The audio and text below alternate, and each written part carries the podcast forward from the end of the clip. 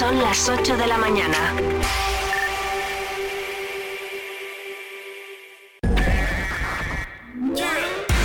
Vive Segovia. En el 90.4 FM. En el 90.4 FM. Vive Radio.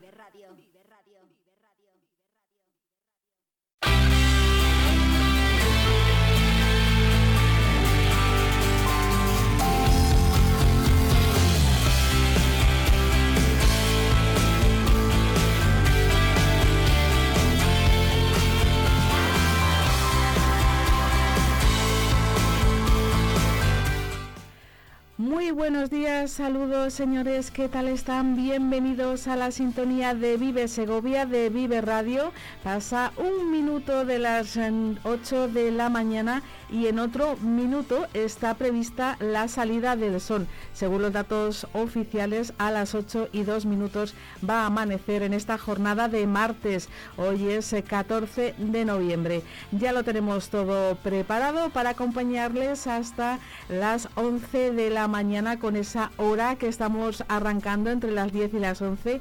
Les prometemos que cada día va a ser una sorpresa. Irán descubriendo los contenidos que les tenemos preparado para esa hora además de los habituales eh, en el resto de nuestro programa. Estamos eh, ya en el estudio de la calle Estiradores número 1, Patricia Martín y Víctor Martín Calera.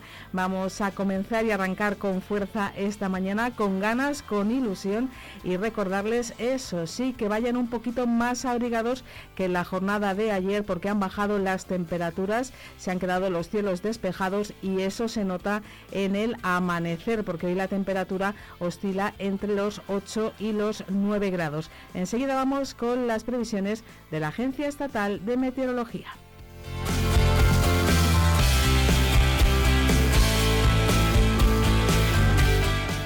Que hoy son muy cortitas porque es un día propio del otoño y de este veranillo de San Martín que nos va a acompañar durante toda la semana. Dice que los cielos van a estar nubosos con intervalos nubosos de nubes bajas. La nubosidad va a ir disminuyendo por la tarde. En cuanto a las temperaturas, sin cambios o el ligero descenso y los vientos que hoy van a soplar del suroeste. Como decimos, las temperaturas mínimas han bajado en algunos municipios eh, como en Cuellar hasta los 5 grados, ya están remontando y se encuentran entre los 8 y los 9 grados y en cuanto a las máximas pues van a superar los 15 grados en el conjunto de las diferentes comarcas de la provincia de Segovia y van a oscilar hoy entre los 16 y los 18 grados. Así que habrá que pensar en eso de las capas para poder ir abrigado por la mañana y más eh, desabrigado a mediodía y primera hora de la tarde. Como cada día lo primero que les proponemos es conocer las noticias más destacadas de la jornada y vamos a comenzar recordando eh, los dos partidos políticos eh, que más enfrentados están en las últimas eh, jornadas. Ya saben que ya hay fecha para el pleno de investidura de Pedro Sánchez que arrancará mañana, que es 15 de noviembre, y concluirá el jueves 16 de noviembre. El Partido Popular se mostraba muy satisfecho de la movilización que tenía lugar el domingo a los pies del acueducto en el Azodejo de histórica movilización. Lo ha calificado la presidenta provincial del Partido Popular, Paloma Sanz Jerónimo, y recordó que en el conjunto de país hubo más de dos millones de personas que alzaron una única voz y que no están dispuestos a callarse ocupando las calles y las plazas. En cuanto al Partido Popular de Segovia, quiso lanzar este mensaje de agradecimiento a los que acudieron a esta concentración.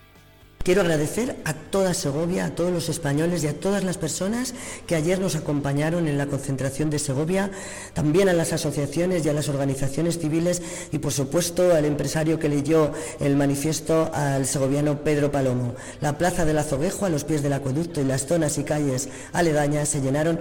Más de 9.000 personas asistieron. Segovia no se va a rendir y España no se rinde tampoco.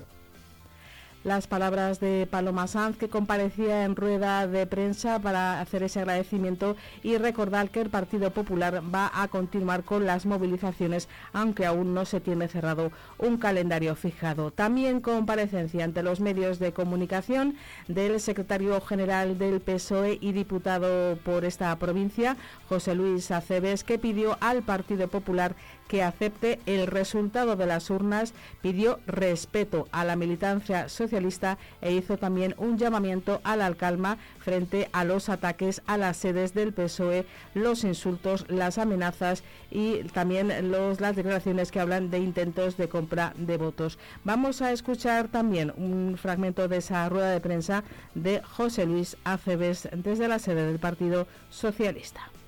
Hay que condenar cuando otras formaciones políticas se saltan la ley de la torera y vienen y hacen lo que les da absolutamente la gana. Y luego encima vienen a dar lecciones de democracia, ¿no? Por lo tanto, ni insultos, ni amenazas, ni tampoco, por supuesto, intento de compra de votos. Porque eso es corrupción. Eso es corrupción. En su argumentación también criticaba a José Luis Aceves la hipocresía de la derecha a la hora de manifestarse. Según el diputado, nunca se ha visto a la derecha movilizarse para defender servicios públicos que necesita la clase media y trabajadora. Palabras textuales dice, nunca les hemos visto defendiendo las calles, la sanidad pública, la educación pública, los servicios públicos sociales, las pensiones, los derechos de los trabajadores, la diversidad o una vivienda asequible. Tampoco dice que se manifestaron en contra de la amnistía fiscal del PP, de Rajoy y de Montoro, ni cuando Aznar hablaba catalán en la intimidad y cedió para ser presidente del gobierno, lo que ahora muchos de ellos están criticando. Tampoco le parece de recibo a José Luis Aceves señalar y marcar a los diputados y a las diputadas, como lo están haciendo los eh, populares y algunos medios de comunicación, y lo título que se está haciendo al más estilo retrogrado y carroñero.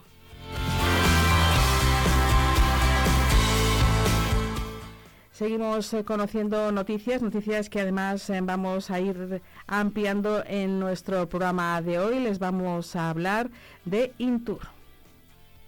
Buenos días Patricia y buenos días a todos nuestros oyentes. La Feria Internacional de Turismo de Interior, Intur, vuelve a abrir sus puertas del 17 al 19 de noviembre en Valladolid y una vez más la Diputación de Segovia estará presente a través de su organismo autónomo de turismo, Prodestur. En esta ocasión, la institución provincial llega a esta cita anual con el turismo de experiencias como plato principal y a lo largo de estos tres días se darán a conocer las experiencias turísticas que ofrece nuestra provincia, cada vez más presentes y más demandadas por quienes la visitan.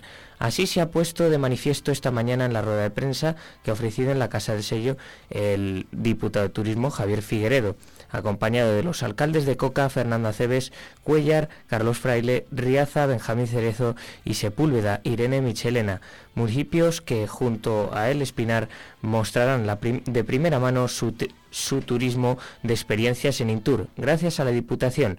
En cuanto a la programación, comenzará Intur el jueves 16 de noviembre con Intur Negocios. Los técnicos de turismo de la Diputación, así como el diputado Javier Figueredo, asistirán a lo largo de esta jornada a Intur Talks, un espacio para el análisis de diferentes ámbitos del turismo de interior a través de charlas. El diputado de Prodestur estará hoy en los micrófonos de Vive Segovia para detallar esta programación y la importancia de esta feria dedicada al turismo de interior.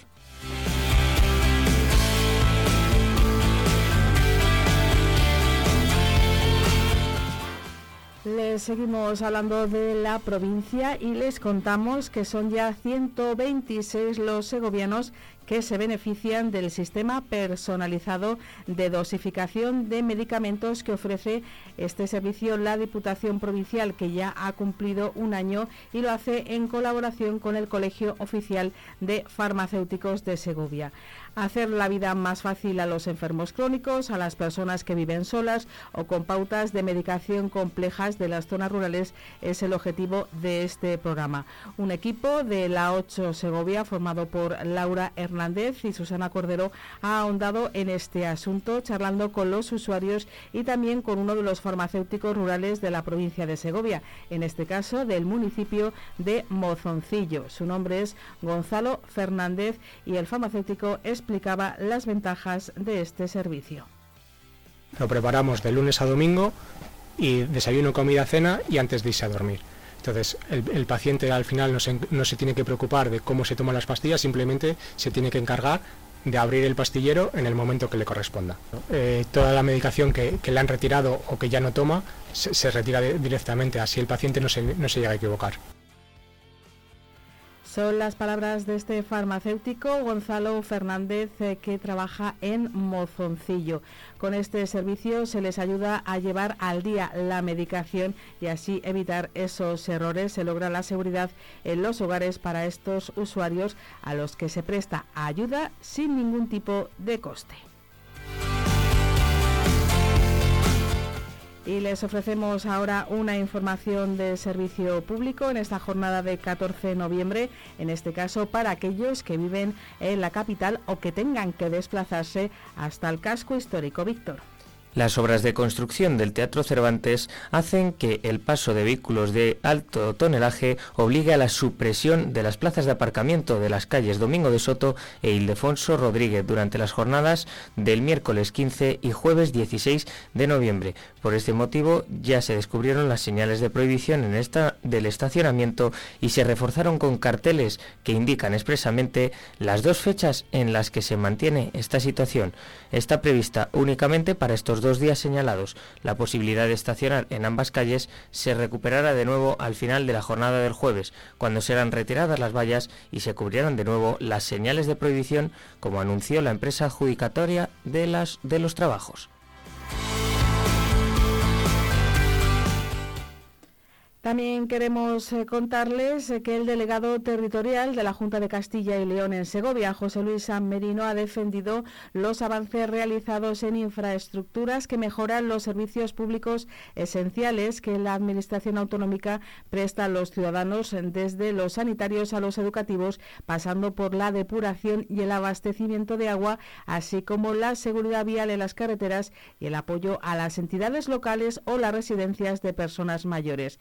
Y es que José Luis San ha comparecido ante la Comisión de Presidencia de las Cortes de Castilla y León y lo ha hecho para hacer balance de las actuaciones de la delegación territorial durante el año 2022. Ha hablado de los servicios territoriales, subrayando la labor de los empleados públicos, que se incrementó ese año en 193 personas y son ya 6.734 los funcionarios y empleados públicos de la Junta de Castilla y León en Segovia. La delegación también dijo San Merino, tiene una colaboración permanente con las entidades locales y habló de cooperación económica local que en 2022 llegó casi a los 9 millones de euros, lo que calificó una cifra récord en la provincia.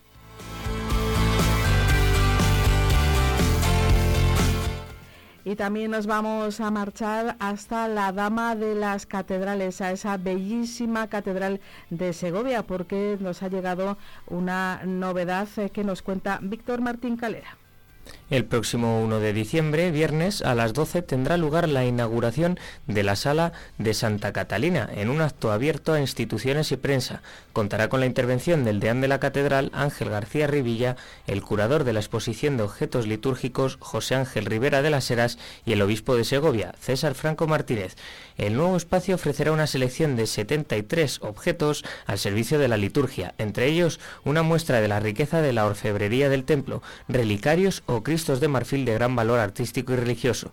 Otra pieza esencial de esta nueva sala de exposiciones es la vitrina dedicada a las vestimentas restauradas del infante don Pedro, datadas de la segunda mitad del siglo XIV que fueron descubiertas en 2019 durante los trabajos de restauración en el sepulcro ubicado en el centro de esta antigua capilla. La sala, situada bajo el cuerpo de la torre, también contará con la tecnología como aliada para divulgar el patrimonio. Un audiovisual junto al expositor de las vestimentas reproduce la historia del infante don Pedro, hijo del rey Enrique II de Trastámara, desde su muerte en 1366, el traslado de sus restos a la antigua capilla de Santa Catalina en 1558 y el descubrimiento de las vestimentas y los restos óseos en 2019. Como novedad, se introducen recreaciones en 3D de la antigua Catedral de Segovia y una fotogrametría también con modelado 3D para visualizar con todo detalle el tejido del conjunto único de indumentaria medieval.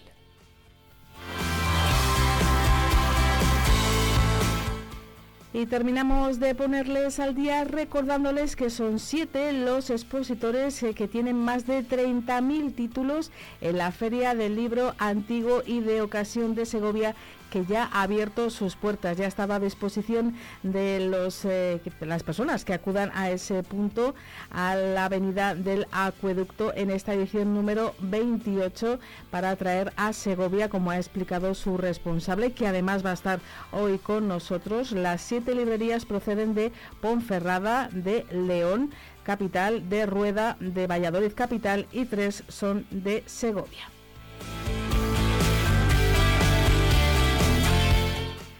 Así hemos arrancado esta mañana de martes, este 14 de noviembre, en unos pocos segundos. Serán las 8 de la mañana y 16 minutos. Quédense con nosotros para descubrir todo lo que les hemos preparado para vivir Segovia desde primera hora de la mañana, para escuchar las voces de los protagonistas, mucho entretenimiento aquí en la sintonía de Vive Segovia.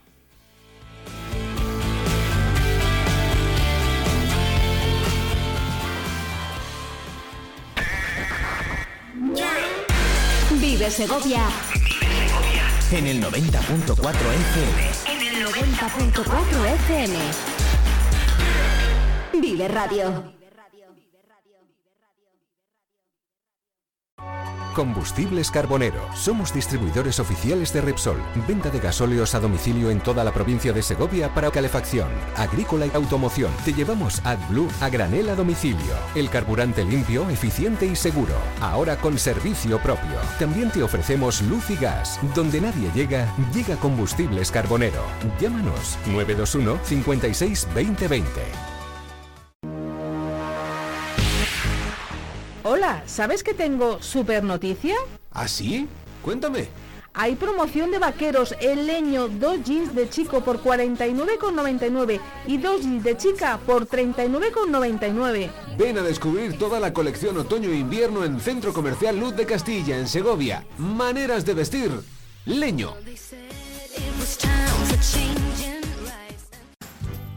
La 8 Segovia Televisión, el Día de Segovia Vive Radio y Octaviano Palomo ponen a la venta la Lotería de Navidad. El 58.758 que lo tenemos depositado en Caja Rural. Adquiere tus participaciones de 10 euros en Supreme Delicatessen Alimentación Gourmet en calle Cronista Lecea 11. Bayón Multicentro, Paseo Conde de Sepúlveda 7. Calzados Sombría Montarelo en José Zorrilla 70. Óptica Damián en Ezequiel González 37. Masigal Radio en calle Los Coches 6. Y José Redondo Fotógrafos, Plaza de la Corredera 16, El Espinar. Corre y compra el número de la suerte que se acaba. 32 segundas jornadas gastronómicas de caza en el restaurante La Matita. Hasta el 3 de diciembre, venga a degustar nuestras especialidades con la mejor carne de caza. En Collado Hermoso, restaurante La Matita.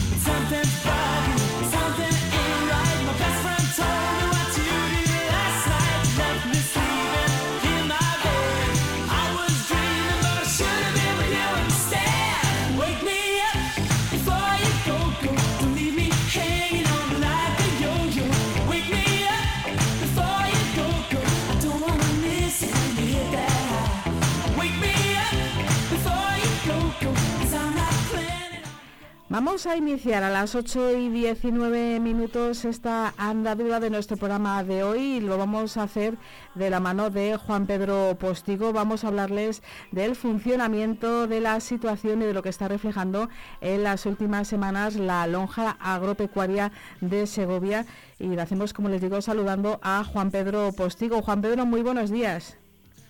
Buenos días, ¿qué tal? Juan Pedro, ¿cuánto tiempo ya al frente de, la lonja agropecuaria de Segovia?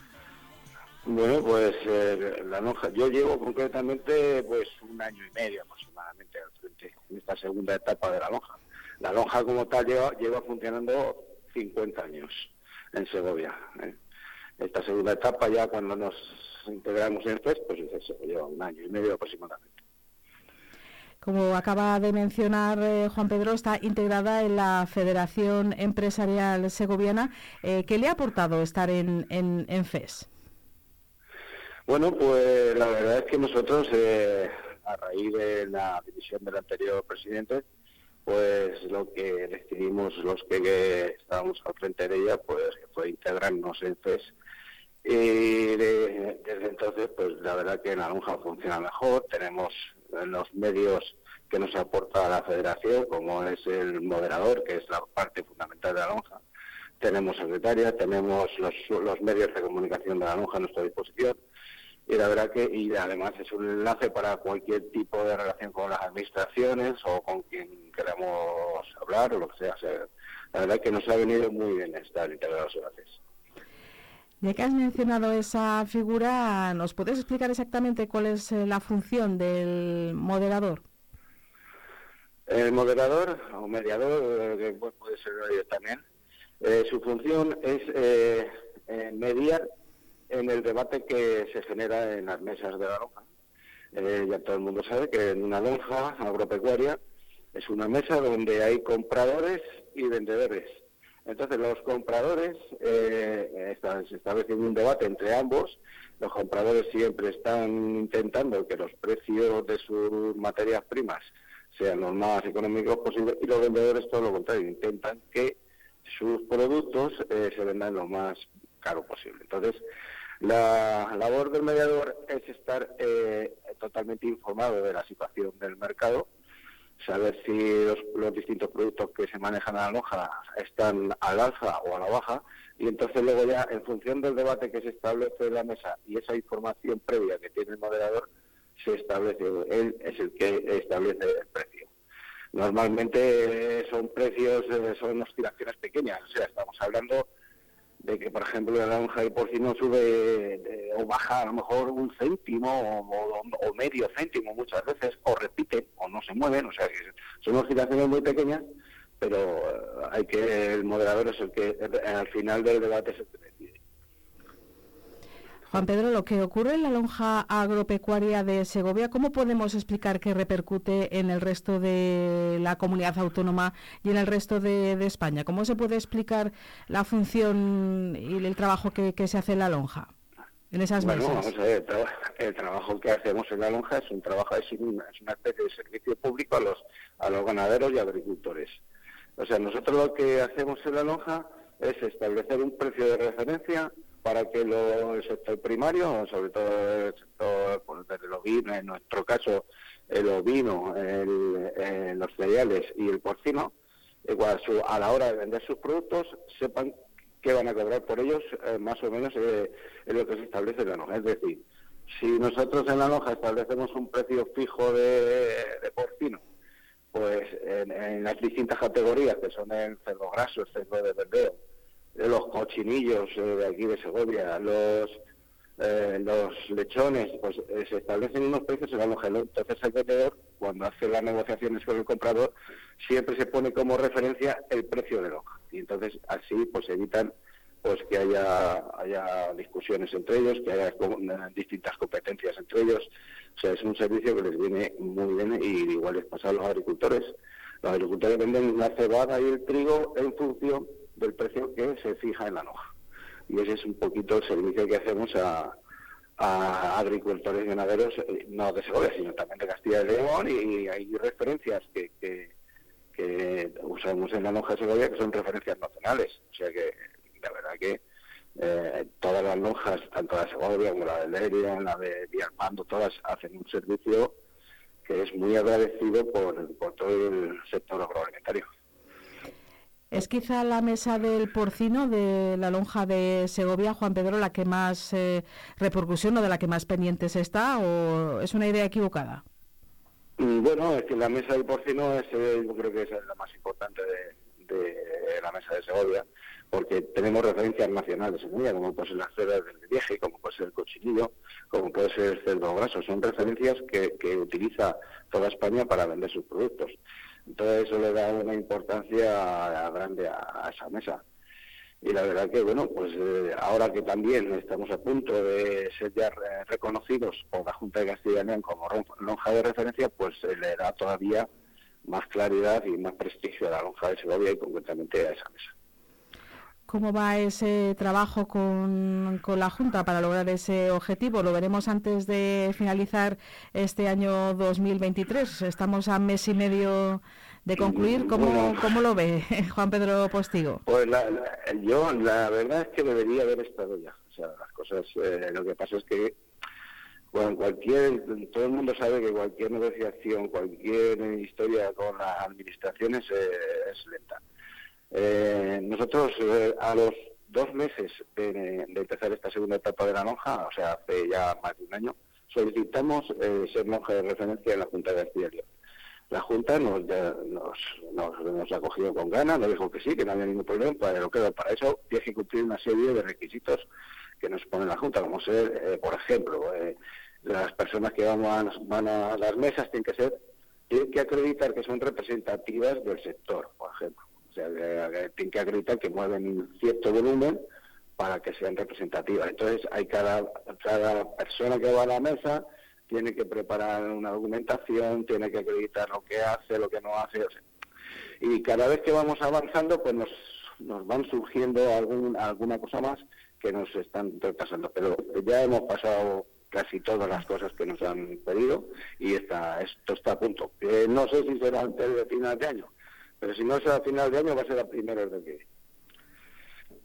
Volviendo a la mesa del porcino, Juan Pedro, ¿qué tal van las cosas? ¿Cómo, porque se acerca, como decíamos, el periodo navideño, suele haber mucho movimiento cuando llega la recta final del año y esas fiestas comienzan ya eh, a crecer la demanda de algunos eh, productos muy clásicos en las cenas, comidas, primero eh, de empresas y de amigos y luego ya las familiares. Bueno, pues eh, de cara a Navidades realmente lo que se mueve en la mesa del porcino es prácticamente el cochinillo. O sea, el resto de categorías, eh, lo que es el cerdo gras, lo que es el cerdo de verdeo, lo que son las cerdas del viejo, eso no, no influye en las Navidades para su precio. Pero el cochinillo sí, el cochinillo sí que tiene un repunte en, las, en las cotizaciones y al igual que ocurre con el, con el cordero, o sea, en la mesa del ovino, que también se cotiza en, lonja pues también se, claramente eh, los corderos de chalet pues ahora suben, eh, suben por la, por la demanda que hay tan enorme de este, estos, dos, estos dos tipos de productos, el cochinillo y el cordero.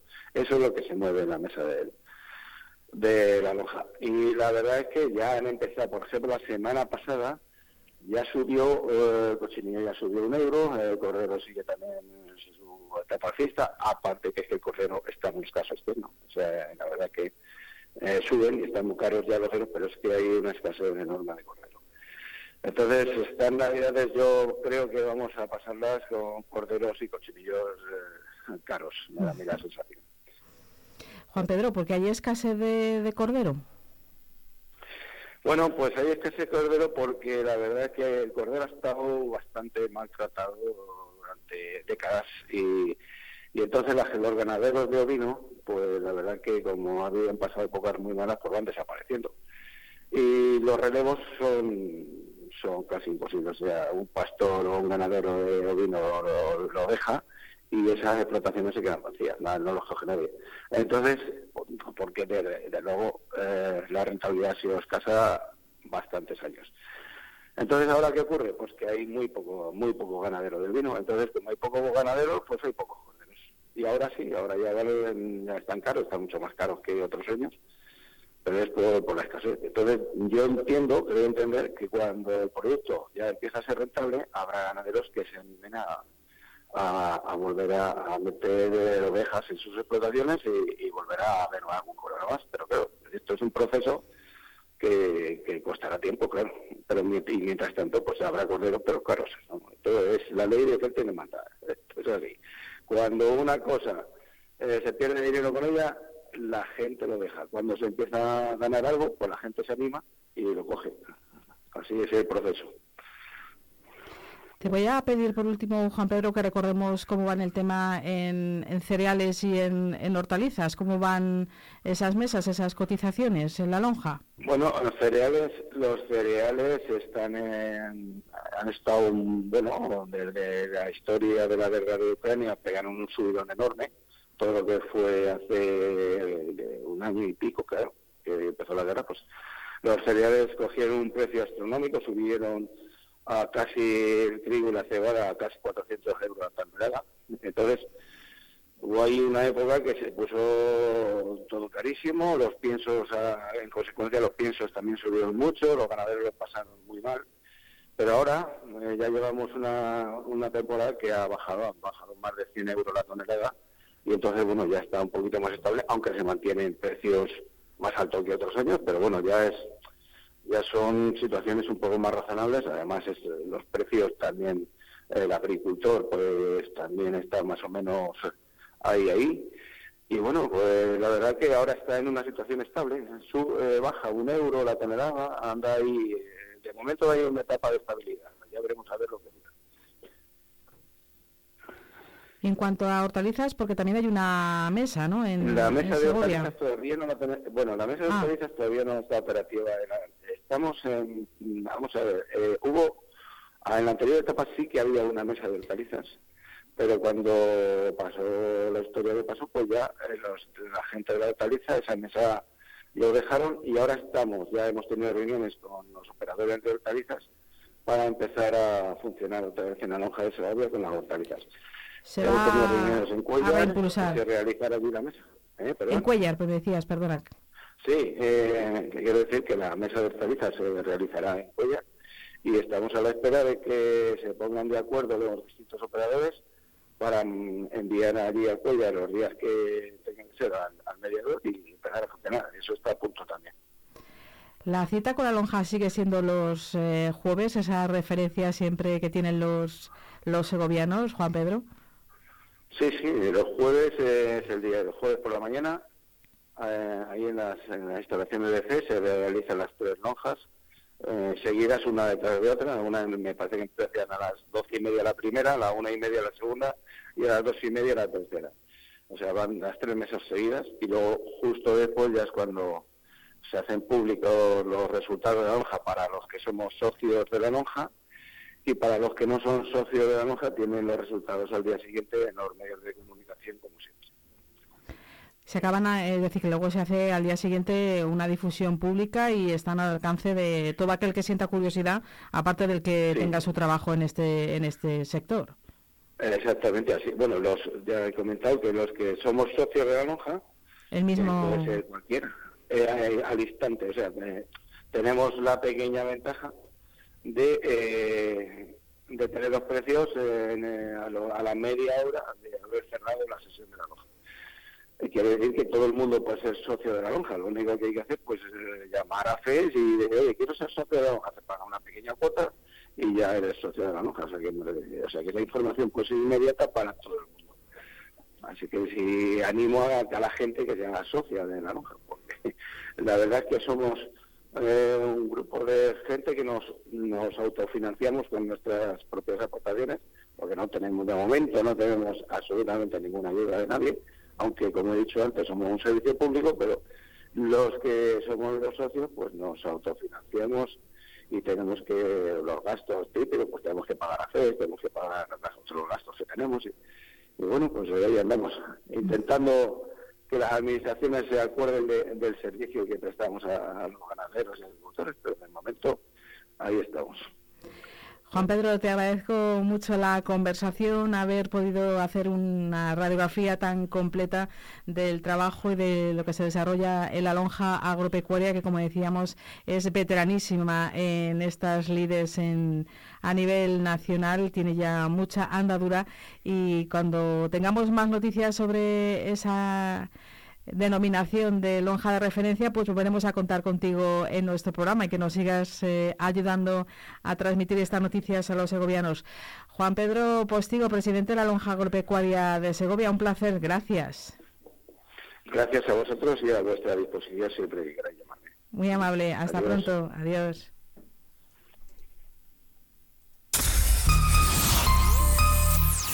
Radio Segovia, en el 90.4 de tu FM.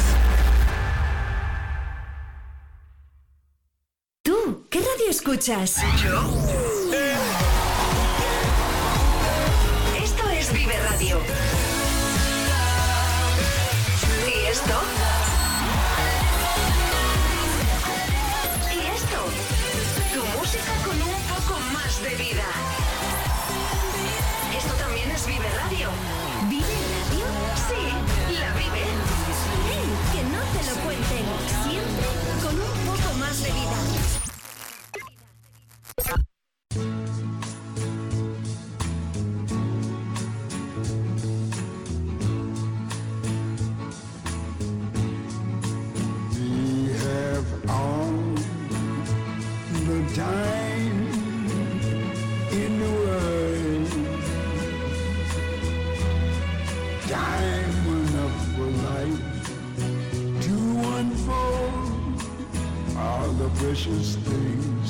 love has in store.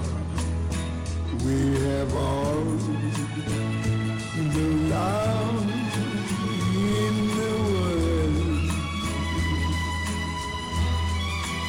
If that's all we have, you will find we need nothing more.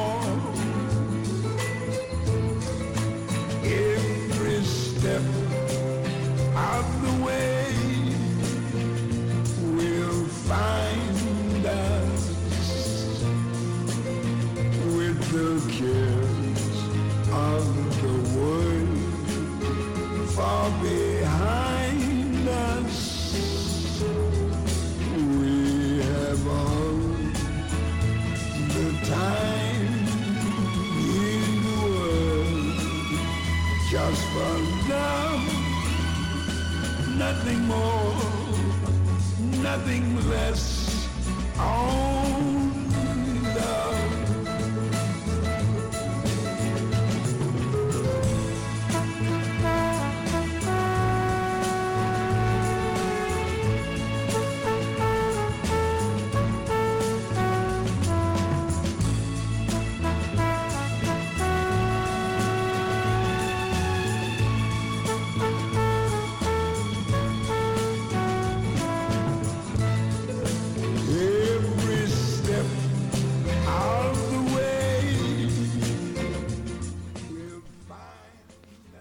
En la mañana de hoy, hoy es un día muy especial, hoy es el Día Internacional de la Diabetes, por eso hemos decidido traer aquí con nosotros a la presidenta, a la responsable de la Asociación de Diabetes de Segovia, a Sara, que la tenemos con nosotros al otro lado de la línea telefónica. Buenos días, Sara. Buenos días, ¿qué tal? Muy bien, ¿cómo está usted? ¿Qué nos puede contar de este día? ¿Qué actos tienen previsto para hoy? Pues eh, hoy es el Día Mundial de la Diabetes, como sabéis, 14 de noviembre. Y bueno, vamos a. mm, tenemos varios actos toda la semana, pero vamos a abrir el día con una charla de, de Fernando Gómez Peralta en la UBA, que va a ser a las cinco y media con entrada libre hasta completar aforo. Y Fernando nos va a hablar de, de la diabetes oculta, ¿no? Se titula Poniendo luz en la diabetes oculta. Y mm, está muy bien empezar con este acto porque precisamente eh, entronca con el, con el lema del Día Mundial de la Diabetes de este año, que es conoce los riesgos, planifica la respuesta.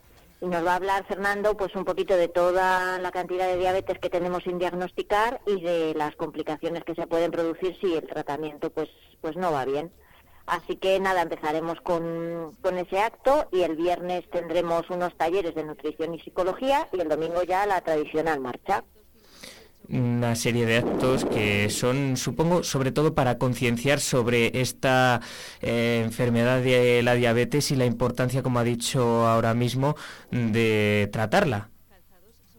Eso es, eh, hemos venido diciendo estos días que, que en diabetes eh, hay un poco de falta de conciencia, que tenemos que hacer un cambio global de conciencia, que mm, comentábamos nosotros que hay enfermedades en las que hemos hecho un buen trabajo en los últimos 20-25 años, como, como por ejemplo el cáncer, en donde es estupendo que así sea, además, en donde todos eh, a nivel global, desde sanitarios, eh, gestores sanitarios, pacientes, familias, pues eh, tenemos clarísimo que, que tenemos que invertir en prevención, en, mejores dotaciones hospitalarias, en diagnóstico y en seguimiento. Y bueno, y todos así lo hacemos y lo demandamos. Pues en diabetes tiene que producirse este cambio. Tenemos que, mm, empezar a pensar y a tomarnos en serio que tenemos eh, 9.000 muertes prematuras al año derivadas de las complicaciones de la diabetes en España. Entonces, eh, tenemos que empezar a pensar en la enfermedad como un problema mm, importante de, de salud pública y eh, empezar a tomar las medidas eh, que necesitamos para poder revertir la situación. Hay muchísimos casos sin diagnosticar. Aproximadamente, ¿cuántas personas pueden tenerlo y, no lo, y que no lo sepan?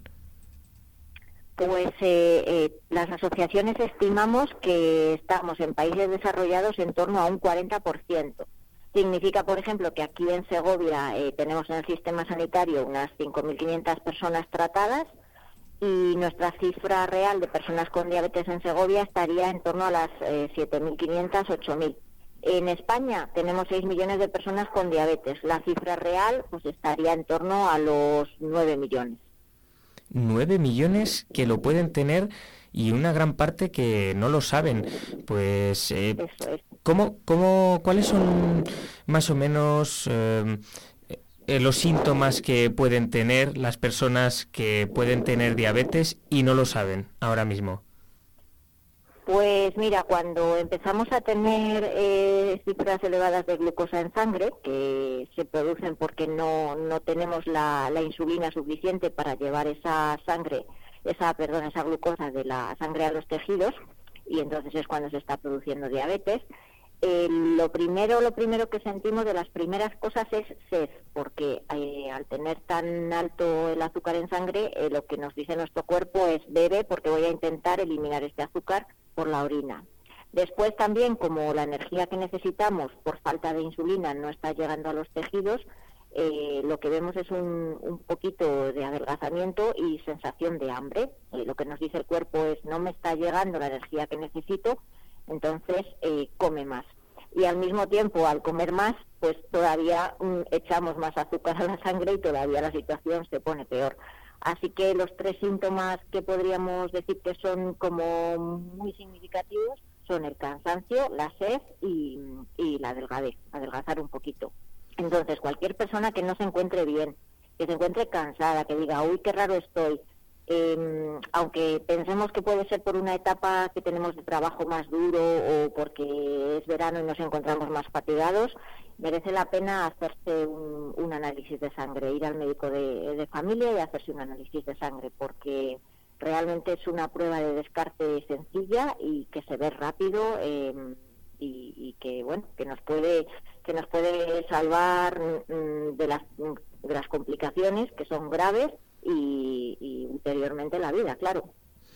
Con el análisis de sangre se puede diagnosticar, pero ¿hay alguna vez que no funcione este diagnóstico? ¿Hay otros métodos para diagnosticarlo? Bueno, eh, el análisis de sangre es muy fiable y realmente cuando nos hacen análisis rutinarios en los centros de salud, uno de los parámetros que se, que se mira es la glucosa en sangre en ayunas por encima de, a partir de una cifra de 126 miligramos por decilitro, estaríamos ya en eh, diabetes, en diagnóstico de diabetes. Hay otro método más rápido que conocemos todos, que es eh, la glucosa capilar, el, el, pinchacito en el dedo. Eh, esto, los, los aparatos de glucosa capilar los tienen en todos los centros de salud y realmente con una tira eh, que es muy barata, cuesta, es una prueba que cuesta la tira y la lanceta, lo que ponemos en el pinchador aproximadamente un euro, pues cuando tenemos ya cantidades que no son eh, normales, pues ya podríamos tener ahí eh, una señal, aunque esa tira hay que confirmarla con un, con un análisis de sangre. Pero sí, realmente la, la glucosa capilar es un método sencillo, incluso que, bueno, pues que si conocemos a una persona que tenga diabetes, pues de, de, vez en cuando podemos hacernos una tira para ver cómo vamos, siempre confirmando con médicos, claro. Supongo que como en otras enfermedades siempre hay diferentes grados, ¿no? Hay casos más avanzados, otros menos. Eh, ¿También ocurre esto con la diabetes? Bueno, en diabetes tenemos eh, como dos grandes variantes. Tenemos diabetes tipo 1 y diabetes tipo 2. ¿Vale? En las dos, en los dos tipos de diabetes lo que pasa es que hay un aumento de la glucosa en sangre porque eh, no producimos eh, o no producimos insulina o no producimos suficiente insulina. En la diabetes tipo 1 no producimos nada de insulina porque el sistema inmunológico ha estropeado nuestras eh, células beta del páncreas y las ha hecho inservibles. Y esta diabetes no se puede prevenir. Pero la diabetes tipo 2 se produce porque eh, hay una disminución de la insulina que producimos y un mal aprovechamiento. ¿Y por qué pasa esto? Pues normalmente porque tenemos obesidad, tenemos hipertensión, tenemos colesterol, tenemos otras enfermedades asociadas. De manera que eh, en la medida en que mm, revertimos un poco esos condicionantes, controlamos mejor la hipertensión, disminuimos el colesterol y bajamos eh, la obesidad, pues nuestro cuerpo reacciona mejor a la insulina que todavía producimos. Por eso la insistencia en la prevención y en el tratamiento en el caso de la diabetes tipo 2, que es el 90% de la diabetes, o sea que es una cifra muy importante. ¿Cómo se previene esta diabetes de tipo 2? Em, ¿Cuál es la metodología? Pues fundamentalmente lo que hay que hacer es eh, intentar tener un estilo de vida sano, comer, comer bien, eh, comer dieta mediterránea, lo que lo que tantas veces hemos hablado y comentado, comer eh, verdura, comer fruta, comer legumbres. Hay que moverse, hay que hacer ejercicio y hay que evitar todo lo que son hábitos tóxicos.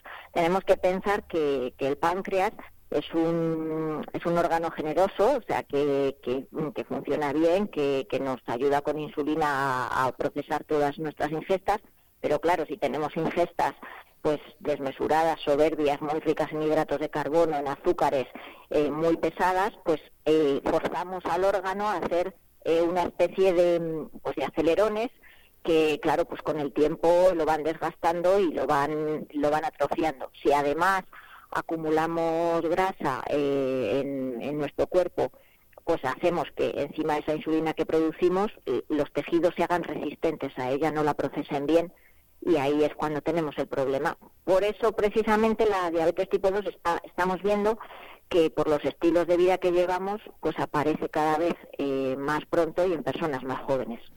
Sí, porque eso es muy interesante, lo que acaba de mencionar, el tema de la edad. Eh, ¿Cuándo es lo más común, eh, a qué edad es más común que aparezca esta diabetes? Pues em, hace, mm, según los últimos estudios, hace un par de décadas teníamos la edad de, de aparición de la diabetes en torno a los setenta y tantos años de media. Ahora hemos bajado ya a la, a la década de los de los sesenta y tantos. Eh, estamos viendo casos en adultos jóvenes, en gente de, de 40, 45, 50 y algunas veces, y esto es muy, muy preocupante, en, incluso en niños estamos viendo diabetes tipo 2, en niños y en adolescentes. Em, en el mundo, por contextualizártelo un poco, eh, tenemos 500 millones de personas con diabetes y la Organización Mundial de la Salud ya, ya lo ha catalogado de epidemia y prevé que si no tomamos eh, acciones preventivas, en 15 años estaremos en 750 millones de personas. Es un aumento bastante numeroso, bastante grande. Luego, por ejemplo, el tratamiento de la diabetes, hay muchas personas eh, que yo conozco que tienen un pequeño aparatito, por así decirlo, que les va marcando el grado de glucosa que tienen en el cuerpo, si tienen que eh, pincharse la insulina, si tienen que hacer o, además de pincharse la insulina, ¿hay otro tipo de tratamiento que, puedan llevar a cabo? Sí, mira, eh, las personas que vemos pincharse insulina son fundamentalmente personas con diabetes tipo 1, eh, que hemos hablado antes, que no producen nada de insulina, entonces hay que administrarla externamente. Y sí que hay un porcentaje de personas con diabetes tipo 2, la que se puede prevenir, que em, se pincha insulina. Eh, son lo que llamamos los tipo 2 insulinizados, que llamamos nosotros en nuestro, en nuestro argot. Eh, pero realmente eh, la persona con diabetes tipo 2, antes de llegar a la insulina, que sería como el, como el medicamento, bueno, que si hace falta hay que ponerlo, pero como el medicamento límite, tiene muchas opciones. Eh, se puede mejorar alimentación y hacer ejercicio y el cuerpo va a responder mejor a, la, a nuestra propia insulina, aunque fabriquemos un poquito menos. Y también tratamos con antidiabéticos orales, eh, la metformina que, habremos escuchado y otros medicamentos que están apareciendo en el mercado además en los últimos tiempos porque hay bastante investigación en torno a la diabetes que son buenos y son eficaces. Entonces realmente con, con pastillas con, con una ayuda eh, farmacológica que no normalmente no es insulina en el tipo 2 se puede vivir bien, se puede llevar una buena calidad de vida y controlar la enfermedad si hacemos, si seguimos el tratamiento y hacemos dieta y practicamos ejercicio. Vamos, a hacer dieta si comemos sano, entendámonos. Pues es bueno que mande este mensaje, porque muchas personas siempre nos dicen, ¿y yo para qué voy a hacer ejercicio? Pues hombre, a lo mejor no te gustan ciertas actividades deportivas o hacerlas más en el ámbito de la competición, pero sí que es bueno hacer un poco de ejercicio, practicar, por lo menos andar, ¿no? Un, poco al día, em, correr, nadar incluso, pues algo, alguna actividad deportiva, pero no quedarse en casa en el sofá porque al final tanto para la enfermedad de la diabetes como para otra serie de enfermedades y para salud propia es eh, bastante malo. Entonces creo que, que, sí, que es muy importante. Eso es todo todo lo contrario. Quiero decir, eh, vamos, en la línea de lo que dices, eh, para el control de la diabetes tipo 2 no hace falta un ejercicio muy intenso ni muy agresivo, o sea, simplemente eh, andar a diario una hora, hora y media, eh, nadar, hacer un ejercicio suave es más, más importante el ejercicio suave pero continuo, mantener el cuerpo activo que a lo mejor ejercicios muy, muy agresivos. Y, mm. y estamos viendo que con esto, con alimentación, y con, y siguiendo el tratamiento farmacológico, pues podemos evitar la aparición de, lesiones que queremos recordar que a nosotros no nos gusta mucho poner el acento en las lesiones, pero son lesiones serias y muy incapacitantes. Eh, lesiones de retina que pueden llevar a ceguera, lesiones de riñón que a veces acaban en diálisis, eh, riesgo aumentado de infarto y de ictus, eh, también tenemos el pie diabético que, bueno, pues en algunos casos heridas que se complican en los pies y acaban provocando amputaciones o, falta de movilidad. Entonces merece la pena, merece la pena cuidarse y evitar tener diabetes si podemos y cuando ya la tenemos, pues evitar que aparezcan las, las complicaciones, las lesiones, es fundamental. Pues efectivamente, como bien ha dicho, el ejercicio, la dieta, todo es bueno en su justa medida. Y nada, yo quería agradecerle por habernos em, por habernos atendido aquí en los micrófonos de Vive Segovia. Eh, muchísimas gracias, Sara San Juan, y de verdad que, que continúen con esta labor tan importante de concienciar a las personas, a todo el mundo, de la diabetes, de lo que conlleva y de que tienen que cuidarse para que tengan buena salud y para evitar que esta diabetes aparezca, que, sea una enfermedad crónica en, en las personas. A vosotros, muchísimas gracias. Vive Radio Segovia en el 90.4 de tu FM.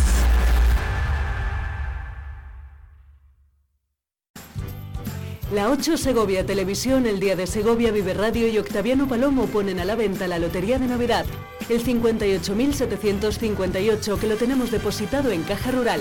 Adquiere tus participaciones de 10 euros en Supreme en Alimentación Gourmet en calle Cronista Lecea 11. Bayón Multicentro, Paseo Conde de Sepúlveda 7. Calzados, Sombría Montarelo en José Zorrilla 70. Óptica Damián en Ezequiel González 37. Masigal Radio en calle Los Coches 6. Y José Redondo Fotógrafos, Plaza de la Corredera 16, El Espinar. Corre y compra el número de la suerte que se acaba. Combustibles Carbonero. Somos distribuidores oficiales de Repsol. Venta de gasóleos a domicilio en toda la provincia de Segovia para calefacción, agrícola y automoción. Te llevamos AdBlue a granel a domicilio. El carburante limpio, eficiente y seguro. Ahora con servicio propio. También te ofrecemos luz y gas. Donde nadie llega, llega Combustibles Carbonero. Llámanos 921 56 2020. 32 segundas jornadas gastronómicas de caza en el restaurante La Matita. Hasta el 3 de diciembre, venga a degustar nuestras especialidades con la mejor carne de caza. En Collado Hermoso, restaurante La Matita. Vive Radio Segovia. Corre la voz.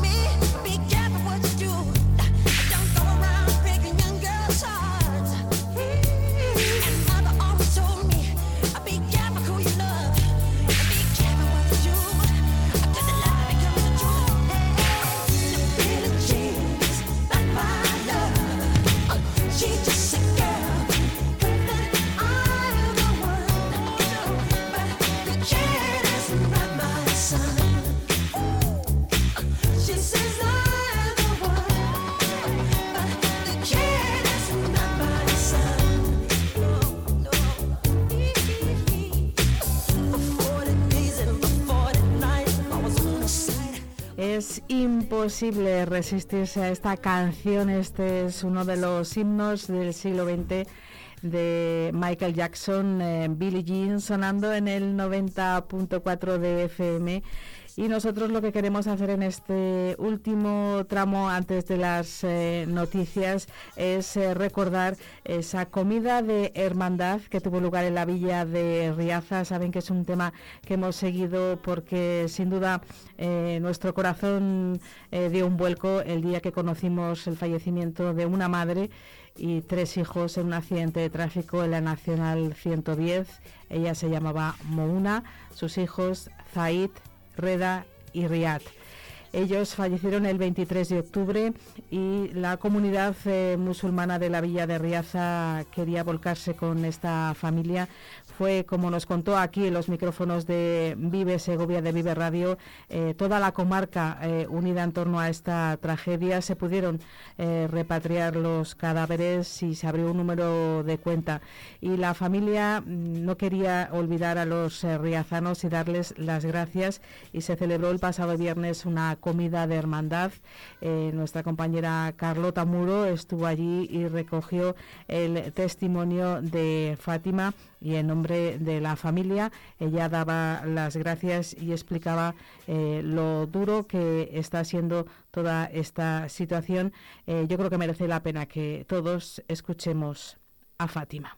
Soy Fátima Zaraya Roach, soy la sobrina de la, de la fallecida y los, niños son mis primos.